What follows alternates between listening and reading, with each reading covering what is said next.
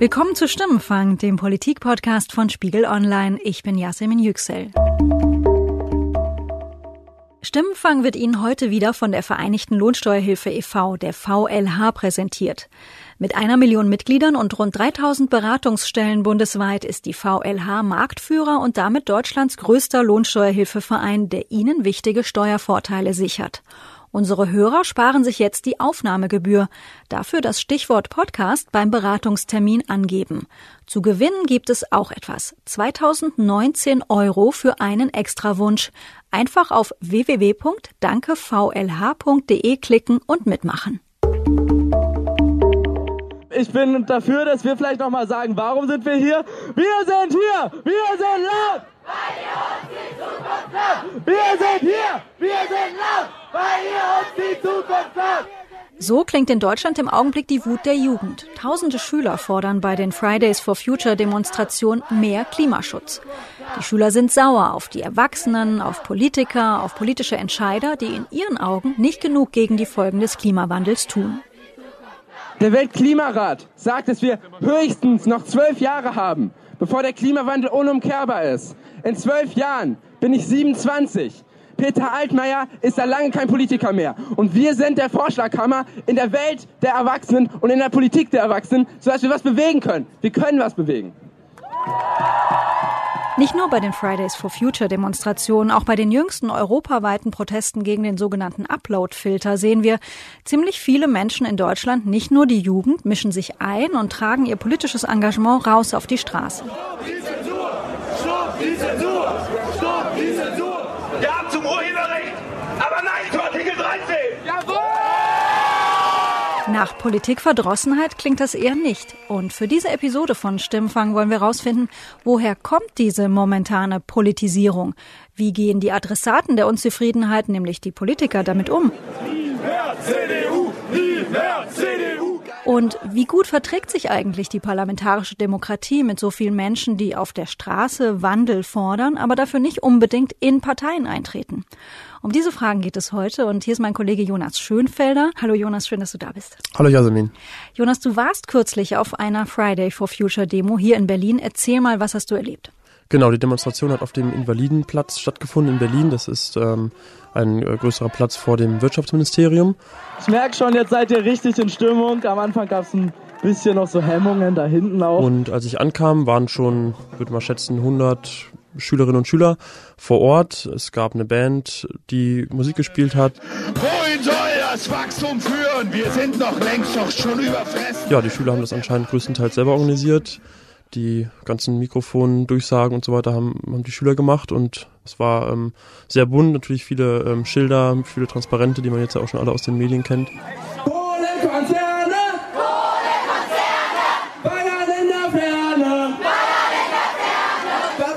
Wir nennen das jetzt auch oft einfach Schülerdemos. Was sind da für Leute? Sind das ausschließlich Teenager oder auch sehr junge Leute? Kannst du mal erzählen, wen du da getroffen hast? Der überwiegende Teil der Leute dort ähm, sind, würde ich sagen, Teenager, die so in die Mittel- oder Oberstufe gehen wahrscheinlich. Es gab auch ein paar Kinder, die dann äh, noch in die Grundschule gehen. Das, von denen haben auch ein paar Leute dann kurz gesprochen. Also. Hört man das? Huh. Ah ja, okay. Also ich finde. Nee, es ist auch so, wir haben halt nur eine Erde und nicht zwei. Deswegen müssen wir jetzt schon aufpassen. Und ich hoffe, dass unsere Demonstration auch irgendwas hilft. Es gab so Zeitpunkte, an denen dann jeder, also quasi Open Mic, wo jeder was sagen konnte, der wollte. Und da haben sich dann auch so ein paar Schüler von hingestellt und eine kurze Ansprache gemacht und gesagt, dass sie sich freuen, äh, hier da zu sein. Und Du hast auf der Demo mit den Schülerinnen und Schülern ja auch über unsere Frage gesprochen. Also ihr engagiert euch, aber würdet ihr eigentlich auch in eine Partei, in eine Jugendorganisation einer Partei gehen? Und ich kann mich erinnern, als du zurückkamst, hast du von einem, ich glaube, 15-Jährigen gesprochen, mit dem es auch um diese Themen Parteiarbeit ging. Und der hat dich irgendwie beeindruckt. Worum ging's da? Genau, das war Linus Steinmetz, ein 15-jähriger Schüler aus äh, Göttingen, der für die Demonstration angereist ist. Wie ich jetzt im Nachhinein gelernt habe, gehört er auch zu der Gruppe von Schülern, die ähm, kürzlich bei der Kohlekommission äh, waren und da ihr Anliegen vorgetragen haben. Der hat ähm, mir halt erzählt, warum er sich da engagiert und das fand ich erstmal beeindruckend, weil das, äh, also als 15-Jähriger weiß ich nicht, ob ich so in dieser, auf diese Art und Weise mich geäußert hätte oder einfach auch schon die Gedanken hatte, in eine Partei einzutreten. Das fand ich ähm, also bemerkenswert. Hast du schon mal überlegt, selbst in der Partei mitzumachen? Äh, grundsätzlich finde ich parteipolitisches Engagement gut. Ich glaube nur, dass für viele dieser Menschen politische Parteien eben nicht so sexy sind und nicht attraktiv genug und gerade so politische Machtkämpfe und Wahlkämpfe ein Format sind, mit dem sich Jugendliche nicht mehr wirklich identifizieren können. Äh, und da müssen zum einen entweder Parteien etwas ändern oder das System als solches muss interaktiver für Jugendliche gestaltet werden. Aber Gesetze werden ja in Parlamenten gemacht, wo Parteien sitzen. Also äh, hast du eine Idee, wie man das ändern könnte oder wie man vielleicht auch junge Menschen mehr für Parteien gewinnen könnte? Ich persönlich bin grundsätzlich ein absoluter Befürworter für Parlamentarismus. Aber was wir sehen ist zum einen, ich selber bin 15 Jahre alt ich werde in drei Jahren theoretisch wählen dürfen. Die erste Bundestagswahl, wo ich wählen darf, da werde ich 21 sein. Zu dem Zeitpunkt werde ich schon sieben Jahre politisch aktiv gewesen sein. Und das ist ein Umstand, der zum einen diesen Parlamentarismus total unattraktiv macht. Auf der anderen Seite sehen wir auch ein total hierarchisches System, das überhaupt oder in ganz, ganz kleinen Teilen nur digital organisiert ist. Und das sind zwei Sachen, die Jugendliche momentan überhaupt nicht ansprechen. Wobei man ja bei den Grünen gibt es keine Altersbegrenzung, bei der SPD, glaube ich, kann man am 14 eintreten, also es ist ja durchaus möglich, sich da zu beteiligen. Ja, ich denke auch. Und ich denke, dass gerade auch momentan die Jugendverbände versuchen, uns irgendwie einzubinden. Also auf dem letzten großen Streik in Berlin haben eben zum Beispiel Ricarda Lang und Kevin Kühnert geredet und haben eben versucht klarzumachen, dass sie hinter uns als Bewegung stehen. Aber dann wirkt es tatsächlich ein bisschen aus dieser Lebenswelt von Jugendlichen teilweise gerissen. Und zum selben Zeit merkt man auch, dass man sehr lange parteipolitisch aktiv sein muss und dass man sehr konsequent dabei bleiben muss, wenn man etwas bewegen will. Und dass letztendlich viele Macht dann doch bei älteren und erfahreneren Parteifunktionären liegt. Und das System ist einfach nicht funktional momentan. Also würdest du sagen, auch gerade dieses langwierige, langwierige Prozesse ähm, schrecken ab? Ja, grundsätzlich schon. Ich glaube, natürlich sind solche langwierigen Prozesse irgendwo ein Sachzwang und daran kann man nicht unglaublich viel verändern. Aber diese tatsächlich Transparenz und das Image von Parteien kann man ändern. Und wenn momentan sich Menschen an der Aufbau, an dem Aufbau und an der Organisationsstruktur von Fridays for Future ein Beispiel nehmen, dann wäre damit schon ein erster Schritt getan. Da kommt also einiges an Kritik zusammen in dem Gespräch, das du mit dem Linus hattest. So Parteien seien zu langsam, zu bürokratisch, auch irgendwie zu hierarchisch organisiert. Mit diesen Vorwürfen bin ich zu Ria Schröder gegangen. Ria Schröder ist die Vorsitzende der Jungen Liberalen. Hallo, Yüksel ist mein Name. Ich habe um 13 Uhr einen Termin mit der Ria Schröder von den Jungen Liberalen. Ria Schröder ist selbst 27 und seit einem knappen Jahr Juli Vorsitzende. Und sie hatte vor ein paar Wochen, als es hier in Deutschland losging mit diesen Fridays for Future Demonstrationen, in einer Pressemitteilung gefordert, Klimaschützer ab in die Parteien. Erstmal, ich finde das großartig, dass so viele junge Leute auf die Straße gehen, weil ihnen ein Thema, und zwar der Klimaschutz, extrem wichtig ist. Aber ich finde eben auch, dass diese Power, die auch in diesen Demonstrationen steckt, dass die jetzt kanalisiert werden muss. Das sind genau die jungen Leute, die wir in den Parteien brauchen, die auch einfordern, dass Politik für junge Menschen gemacht wird. Deswegen war sozusagen auch mein Aufruf, äh, Demonstrationen auf der Straße sind das eine am demokratischen Prozess, aber wenn sich dann was verändern soll, dann müssen wir auch konkret arbeiten und das müssen wir in den Parteien machen. Ich habe Ria Schröder auch von deinem Gesprächspartner, diesem Linus, erzählt, der kurz zusammengefasst eigentlich sagt, naja, Parteiarbeit, das zieht mich jetzt nicht gerade magisch an. Der, wie viele andere, aber sagt, projektbezogen bin ich absolut bereit und voll dafür, auf die Straße zu gehen. Was glauben Sie, woran könnte das liegen, dass Menschen sagen, ja, wir engagieren uns, wir sind auf eine Art durchaus sehr politisch, wir gehen auf die Straße, wir sind aber nicht unbedingt parteipolitisch. Woran könnte das liegen? Das hat verschiedene Gründe aus meiner Sicht. Zum einen ist es so, dass äh, erlebe ich ganz häufig, dass viele junge Leute sagen, ja, ich finde ganz viel gut, was die Partei sagt, aber nicht alles. Und das ist auch eine wichtige Botschaft, die ich immer auch bei Podiumsdiskussionen an Schulen mitbringe, zu sagen, ich stimme auch nicht mit der FDP 100 Prozent überein, sondern ich bin in die Partei gegangen, weil ich dafür sorgen wollte, dass die Partei noch mehr so tickt, wie ich das gut finde. Und äh, es ist immer ein Kompromiss. Die Julis, also die jungen Liberalen, die haben beispielsweise circa 10.300 Mitglieder. Damit haben sie sogar geringe Zuwächse bei den Eintritten in den letzten Jahren zu verzeichnen. Und ich wollte vor Ort von ihr aber auch mal generell wissen, was könnten Parteien denn tun, um mehr junge Menschen zu gewinnen für eine Parteiarbeit? Ich glaube, da müssen alle Parteien sich erstmal fragen, sind wir da überhaupt gut genug drin, auch neue Mitglieder anzuwerben und vor allem denen auch den Einstieg gut zu ermöglichen. Sie war da also schon auch ein Stück weit selbstkritisch. Sie sagt halt auch, ähm, dass die Strukturen in den Parteien teilweise schon abschreckend sind für junge Leute. Da haben viele junge Leute keine Lust drauf, in eine Partei zu gehen, um dann 30 Jahre lang Plakate zu kleben, bis man dann auch mal was mitbestimmen kann. Da muss man die eigenen Strukturen hinterfragen, offener werden, Arbeitskreise, wo jeder mitmachen kann, auch Online-Partizipation. Das sind zum Beispiel Instrumente, wie man auch tatsächlich Gehör finden kann. Das Thema Schulpflicht wird ja auch viel drüber diskutiert in dem Zusammenhang, war vor Ort auch ein Thema, da ist sie recht eindeutig.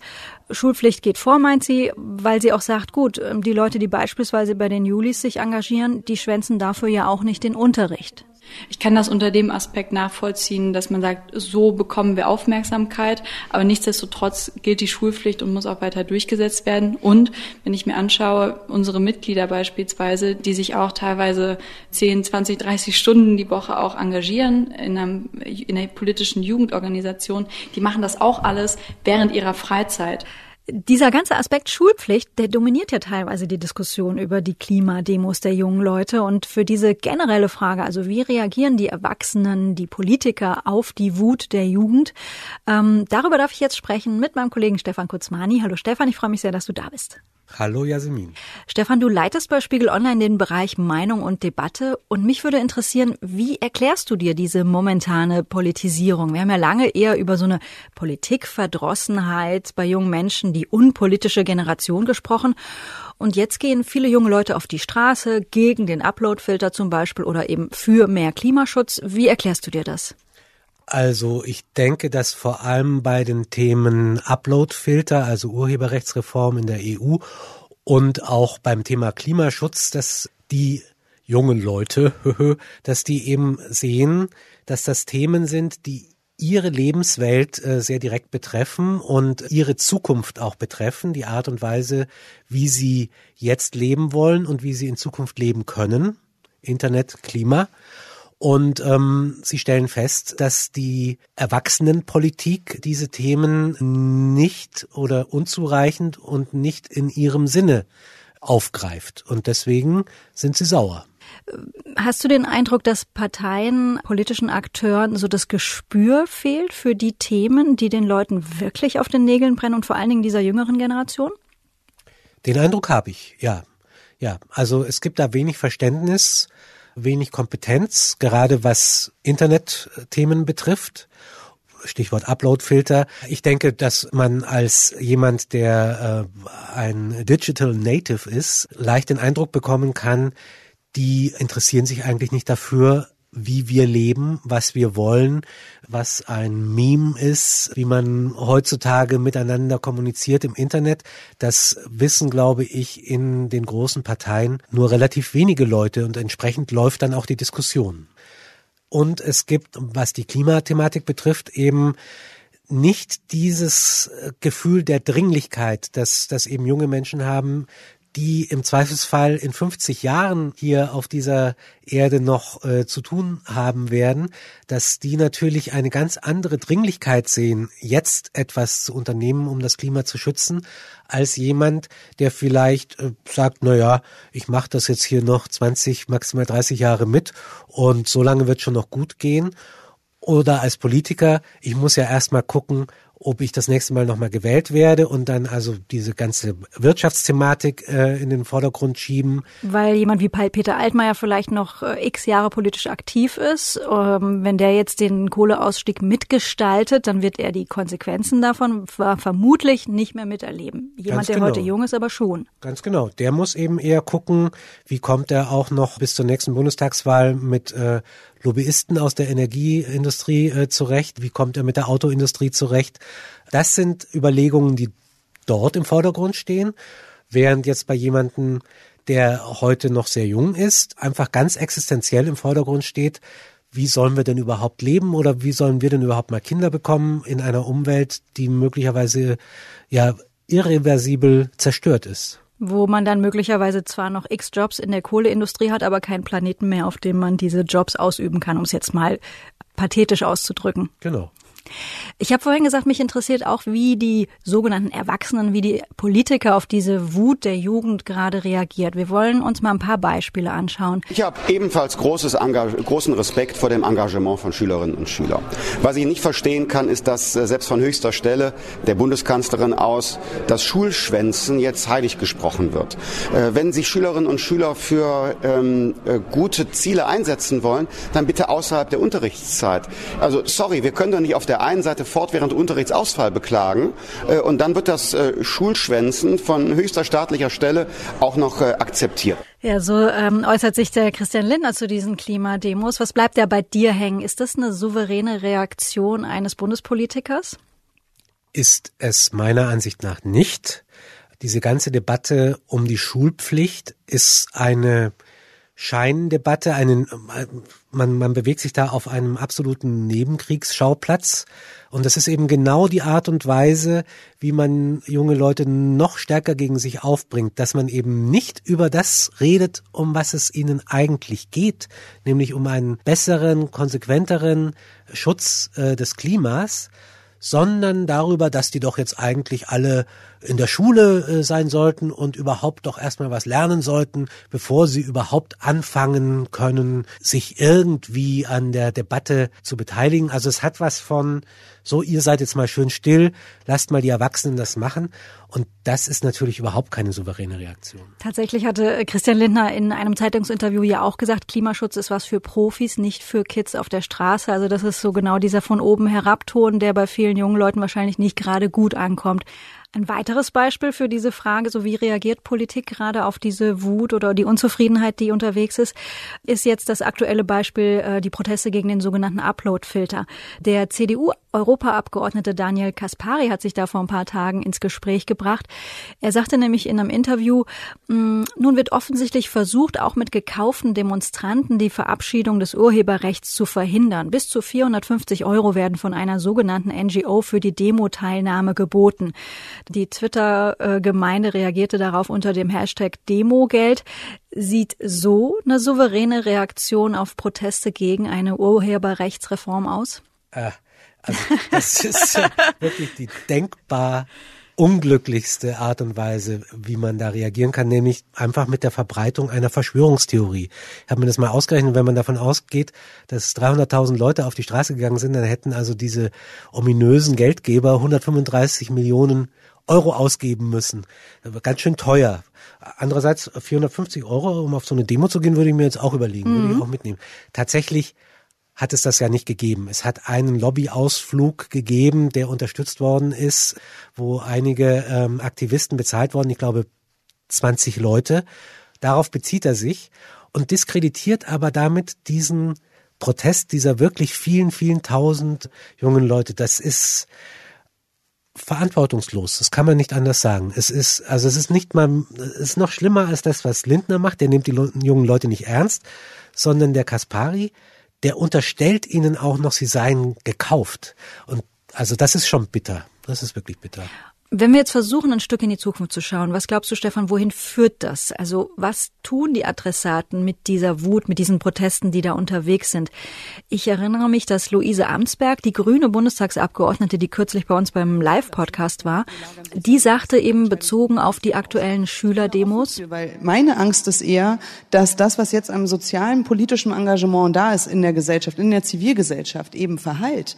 Ja, und das, was zurückkommt, ist viel, viel schlimmer, nämlich eine frustrierte Generation Generation Menschen, die sagen, wir können uns in NGOs auf die Straße stellen, zu weiß ich wie viel Tausenden und sogar Schule schwänzen und keiner hört zu warten wir den Outcome von Fridays for Future ab. Jetzt finden wir es alle spannend. Was ist in zwei Jahren, ja, wenn die Leute äh, merken, so äh, da ist keine einzige politische Entscheidung draus gefolgt. Wie Teilst du Ihre Einschätzung? Und wenn sie recht behielte, würde das heißen, dass ähm, Politik sich es heute noch ein Stück weit mehr verscherzt mit einer jungen Generation? Die Gefahr besteht auf alle Fälle. Wir haben es jetzt da mit jungen Leuten zu tun, die eben durch die Klimademonstrationen äh, erstmalig politisiert worden sind. Und wenn deren erste politische Erfahrung ist, dass es nichts bringt, dass man nichts erreichen kann, das wäre sehr traurig für unsere Demokratie. Aber wenn wir über einen Zeitraum von zwei Jahren reden, ich gehe davon aus, dass wir dann eine andere Bundesregierung haben werden, dass wir möglicherweise eine Bundesregierung haben werden, in der dann auch die Grünen sitzen. Und dann müssen die natürlich auch liefern. Und dann muss natürlich der, der Klimaschutz anders angegangen werden, als das heute geschieht. Aber wir sehen ja auch die Demonstrationen jetzt gegen die Reform des EU Urheberrechts, gegen die Uploadfilter. Da konnte man ja zumindest jetzt schon sehen, dass durch diese starken öffentlichen Proteste Bewegung in die politische Debatte gekommen ist. Dass die SPD, die in Gestalt ihrer Bundesjustizministerin ja noch aufgrund der äh, Koalitionsdisziplin zugestimmt hat, dieser Reform, dass jetzt die SPD sagt, nein, wir stimmen äh, im Europäischen Parlament dagegen dass die CDU jetzt plötzlich sagt, ja, wir stimmen zwar für diese Urheberrechtsreform im Europäischen Parlament, aber in Deutschland wollen wir die nicht haben, was übrigens auch wieder erneut äh, ein vollkommenes Unverständnis der, der technischen Gegebenheiten offenbart, weil das so einfach nicht geht, in Deutschland keinen Uploadfilter zu haben. Es ist ein bisschen irre, aber, aber man sieht, es gibt ein Bemühen es, es ist zwar sehr unzulänglich, aber es gibt ein Bemühen, auf diese Forderungen einzugehen und die aufzunehmen. Also immerhin das. Aber am Ergebnis haben die Proteste gegen die umstrittene Urheberrechtsreform nichts geändert. Das EU-Parlament hat zugestimmt, aber es stimmt, der Druck auf die Politik, der war durch die Proteste, es waren ja am Wochenende allein 150.000 Menschen, vor allen Dingen junge Menschen in Deutschland auf der Straße, der Druck war sehr groß und auch die Aufmerksamkeit für das, was da in Brüssel passiert, war, glaube ich, ebenfalls sehr, sehr groß. Ich darf an der Stelle zu dir, Stefan, schon mal sagen, vielen, vielen Dank. Sehr gerne. Und es kommt zum Schluss nochmal mein Kollege Jonas ins Spiel. Ich glaube, Jonas, wir haben gemerkt, bei unserem ganzen Thema heute geht es letztlich immer um so die Frage, die Distanz zwischen Politik und den Menschen, den Wählerinnen und Wählern. Und darum hast du für uns neulich nochmal einen Ausflug gemacht hier in die Berliner Lokalpolitik. Du hast eine Veranstaltung besucht. Der Termin war eine Art Experiment, glaube ich. Erzähl mal, wo warst du? Was war da los? Ich war auf der Ortsteilkonferenz Rosenthal. Das ist ja so ein neu geschaffenes Format. Meine sehr verehrten Damen und Herren, wir machen mit Ihnen so ein bisschen, ein Experiment ist falsch, aber eigentlich auch richtig weil wir machen hier was zum ersten Mal, was wir in Pankow noch nie gemacht haben. Äh, wir machen eine Ortsteilkonferenz, wo sie das gesamte Bezirksamt ähm, am Start haben. Rosenthal ist ein Ortsteil im Bezirk Pankow, das ist also nördliches Berlin. Äh, in so einer kleinen Gartensiedlung. Das war so eine Vereinsgaststätte. Das Besondere war, kann man vielleicht sagen, im Gegensatz zu anderen solchen Veranstaltungen, dass es darum ging, dass die Bürger den Politikern äh, sagen, was ihnen auf den, unter den Nägeln brennt, dass also die Politiker primär zuhören sollen. Um uns als Verwaltung darin zu unterstützen, ihre Problemlagen zu verstehen und Stück für Stück hoffentlich auch dann zu bearbeiten. In diesem Sinne ähm, wünsche ich mir, dass wir heute einen konstruktiven Abend miteinander haben. Ich werde mich bemühen, die ganze Zeit sehr freundlich zu sein und ähm, vielleicht haben Sie da auch Lust drauf. Trotz aller Probleme. Das heißt, der Termin, der war eine Art Versuch, Politik nah an den Menschen zu machen, die Unzufriedenen zu erreichen, bevor sie in Anführungsstrichen in eine Bürgerinitiative rennen. Du hast ja dann dort, anders als auf der Schülerdemo, Leute aus allen Altersgruppen getroffen. Um welche Themen ging es denen? Ja, ein Thema ist anscheinend Verkehrspolitik, die dort ähm, momentan heiß diskutiert wird. Ich sehe, da ist eine Meldung. Eine Meldung erstmal, ja. Den Radfahrwegen hier an der Friedrich-Engels-Straße sind, wo Autos parken, wo man ständig belästigt wird von Fahrradfahrern, die vor einem fahren, hinter einem fahren, rücksichtslos sind. Und da möchte ich jetzt eine klare Erklärung haben. Ja, ja, ich, ja, ja klein, kleinen Moment. Ich, ich gehe gleich darauf ein. Vor allem stört viele Anwohner, dass die, dass da relativ viel Schwerlastverkehr, also LKW, die von der Autobahn kommen, dann dadurch äh, teilweise recht enge Straßen fahren und da soll zum Teil umgebaut werden. Das ist aber aus Sicht vieler Anwohner dort ähm, dann auch nicht genug abgesprochen worden mit ihnen. Äh, das ist ein emotionales Thema für viele Menschen. Und der Bürgermeister, der musste ja auch einige Vorwürfe einstecken. Wie ging er damit um? Klar, war natürlich der Bürgermeister in der Kritik und hat das dann aber, finde ich, ganz souverän, äh, ganz souveränen Umgang damit ge gehabt und hat dann äh, gesagt, das ist jetzt eben nicht das Thema hier oder das ist jetzt nicht der richtige Ort. Sie, Sie, können, Sie können uns beschimpfen, Sie können aggressiv werden, ist alles in Ordnung, aber davon baut Ihnen keiner eine Straße. Ähm, und diese Straßen sind alle übergeordnete Straßen. Das heißt, die sind nicht bei uns in der Entscheidung, sondern das kann man doof finden, aber es ist so, wir kriegen es nicht hin ohne die Senatsverwaltung für Stadtentwicklung und nee, Verkehr heißt die jetzt. Verkehr und Umwelt. So. Ähm, hat dann aber auch eingeladen dazu, zu seiner Bürgersprechstunde zu machen und hat auch vorgeschlagen, dass man nochmal eine extra, einen extra Termin machen könnte, ähm, wo man dann nur über den, das Verkehrsthema spricht und auch wirklich diskutiert. Also da kam er mir gesprächsoffen vor wenn Sie glauben, dass wir sozusagen äh, irgendwie äh, faul sind, dass wir uns nicht kümmern, dass es uns egal ist oder tralala, kann ich Ihnen nur sagen, so ist es nicht. Wenn Sie intelligente Ideen haben, wir sind ja immer gesprächsbereit, wie man Sachen beschleunigen kann, was möglicherweise Sofortmaßnahmen sind, die Sie entlasten und so weiter und so fort, dann können Sie mit uns darüber jederzeit reden, nur nicht mehr heute. Und konntest du die Leute anschließend noch nach ihrem Feedback fragen? Wie kam diese ganze Aktion, dieser Versuch eines Dialogs bei den Bürgern an, also bei denen, für die es gemacht war?